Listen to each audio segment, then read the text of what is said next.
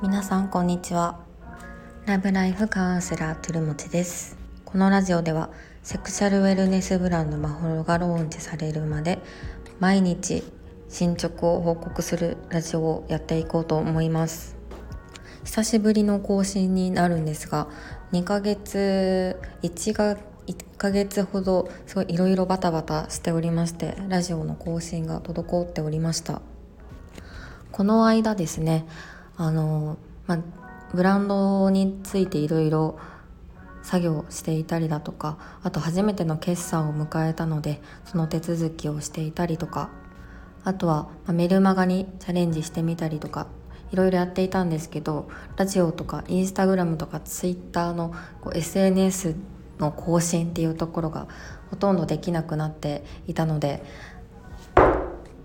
今完全に手を打ったんですけどはいえっと今私はえーと、兵庫県のコワーキングスペースの一室を借りてこれを撮っています。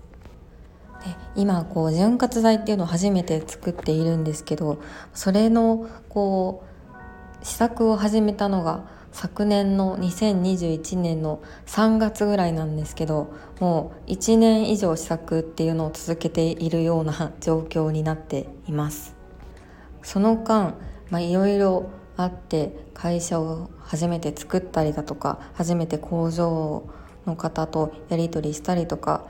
クラウドファンディングをやったりとかっていうところでいろんな方にお世話になってるんですけど一方で商品っていうところがなかなか皆様のところに届けられないっていうところでちょっと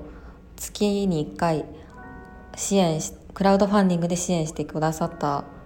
皆様にメッセージを届けてはいるんですけどもやっぱりなんか不十分なこう情報情報が十分に届いていないよなっていうところでちょっと私自身も苦しいなと思ったのでなるべく毎日あの進捗ちょ今日ちょっとこんな作業をしましたとかでもあの報告してなるべく待っていただいている方にあの少しでも状況が伝わればいいなと思って更新することにしました。最近はですねあの試作を繰り返してで6月頃にあやっとこの内容でいけそうだなっていうところまで行ったんですけど、まあ、原料っていうところの供給があまりうまくいかずですねまたあの試作で使っていた原料をまた別のものに変えたっていうところがあってまた試作のやり直しというのが発生しまして1ヶ月ほどまたそれでステイしている時間がありました。まあ、その間あの、まあ、できることっていう作業をいろいろ事務作業だったりとかあとは他のあのデザイナーさんとパッケージの見直しをしたりとかあの説明書の見直しをしたりとかっていうところでいろいろ作業はしてはいるんですけどやっぱまずはこう商品を早く届けたいなっていうところでずっとモヤモヤしているような状況ではあります。ただ、まあ、その間でも試作品をあの友人に使ってもらったりとかして、まあ、フィードバックをもらっていて、まあ、確かにこれが、まあ、喜んでもらえるだろうなっていうものには仕上がってきているのであの本当に9月までには届けたいなと思っています。もう本当にいろんな原料を使うのってすごく難しいんだなと思いました。今回つく使ってみた CBD っていうのもアメリカからやってくるものなのでなんかそんこうやっぱりコロナの影響とか今のこう世界情勢っていうところの不安定さからやっぱ影響を受ける部分はあるんだなっていうところだったりとか。あとは、まあ、今は陽気っていうところで私は去年の時点ですでに陽気を購入していたのでなんかそんなにそこについて困ることはなかったんですけど、同じ容器が今後も手に入るのかなっていうのはすごくあの気にはなっていて環境っていうところで配慮した結果、まあ、バイオペットっていうものをあの使ってるんですけどまあ、そのバイオペットっていうのを仕入れるのにもこう海外から持ってきたりしてるので今後それが安定して手に入るんだろうかっていうところもちょっと不安だったりします。で、まあ、容器の見直しとかも今後入ってくるかもしれないので、まあ、そこを一旦はまずクラウドファンディング支援していただいた方々に商品をお届けしてで次にこうあの安定してその商品が販売できるように今動いていきたいなと思ってるんですけどめちゃくちゃしんどいなと思いました。あの私一人で一応作業していてでもう一人友人があの別のいろんな私の仕事を別の仕事っていうところで今何とかあの食いつないでいるんですけど、まあ、そこのところを友人に手伝ってもらったりして、まあ、なんとかあの一日の作業っていうのをこうなんですかねいっぱいいっぱいにならずにこなせていけてるかなと思います。まあ、でもこうやって私がなんかのんびりのんびりというかこうモヤモヤしながら過ごしている日々の中で、まあ、唯一できることって言ったら、まあ、インプットかなと思って周りこうアウトプットっていうところに最近は注力せずにあのいろんなことを勉強して勉強会行ったりとかして勉強してたんですけどやっぱりこう発信を続けていないと他の人が、まあ、私が何してるんだろうってところは分からないところはたくさんあるよなというふうに思いました。で、まあ、カウンセリングっていうところも最近はあの私の地元の兵庫県神戸市の中でいろいろ発信させていただく機会があって、まあ、こういう性について困っている方々に向けてこういう相談っていうできる場所っていうのを提供していますっていうところをあのネット以外の場所で今はあの発信しています。で今度ですね神戸商工会議所さんが、まあ、フェムテックに関するセミナーというかピッチっていう大会みたいなのを開いてくださるので、まあ、そこでも登壇したりとか、まあ、地元っていうところで、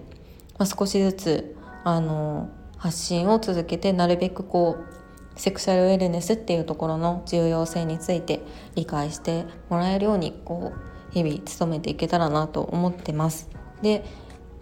そうですねでブランドっていうのをこれからたくさん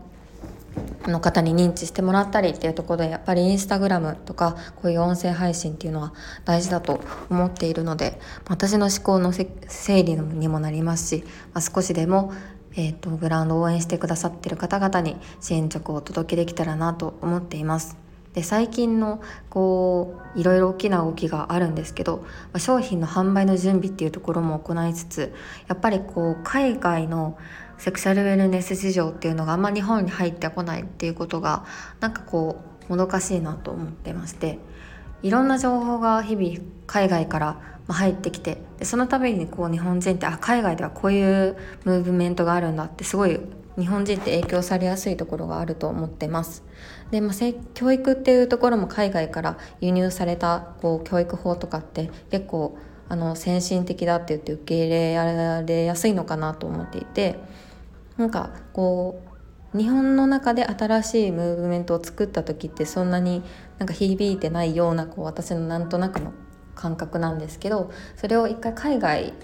から持ってきたこういうこんな動きが海外で起こっててすごい常識となっているんですよみたいな情報が入るだけで日本人のマインドってすぐ変わるのかな変わりやすいのかなと思っているので特にこう性生活ってところの情報を発信している人ってまだまだ少ないのでなんかこう海外の情報をもっと日本に持っていきたいなというふうに思っているので今回私は9月10月に海外の方に行こうと思っていますっていうのも海外に行く助成金があのなんとこのような事業に降りたからです。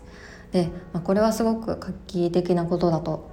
私は思っていてこれまで県とか神戸市とかその他の機関に対してセクシャルウェルネスってところであのこういう事業をやりたいんですってっていう、まあ、そういう補助金とかの申請をやってもなかなか通らなかったんですけど今回はあのすごい